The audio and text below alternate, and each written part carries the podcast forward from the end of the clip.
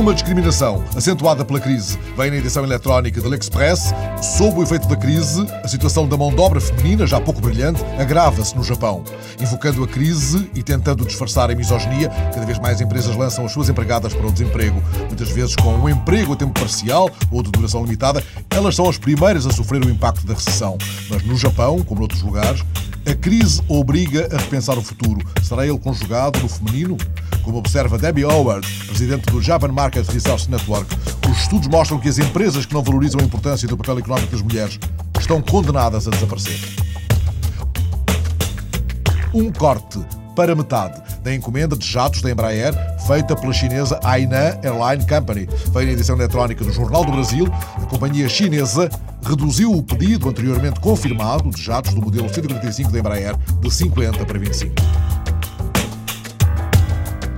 Um cérebro artificial que vai simular a doença e testar os novos fármacos. Está a ser desenvolvido por uma equipa internacional de cientistas. O ABC conta que a iniciativa é liderada em Espanha por peritos da Universidade Politécnica de Madrid e pretende reconstruir a estrutura interna do cérebro a partir de novas ferramentas informáticas, simulando os efeitos de doenças como a Alzheimer ou a Parkinson e testando medicamentos que possam tratá-las.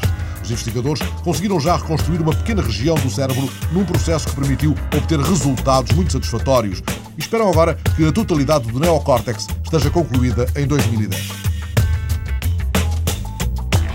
Uma queda, a pique, da popularidade de Sarkozy ao fim de dois anos no poder. Dois em cada três franceses sentem-se decepcionados com o presidente, diz uma sondagem surgida no Metro. No Monde, que hoje faz um balanço de quatro páginas aos dois anos da presidência de Sarkozy, é sublinhado que, apesar da atividade frenética do seu governo, não foi concretizada qualquer reforma emblemática que modificasse a paisagem social ou política de França.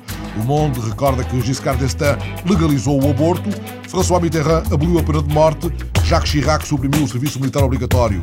Mas na atual presidência, só o regresso da França ao comando integrado da NATO, consumado em abril, poderá comparar-se a tais medidas de fundo.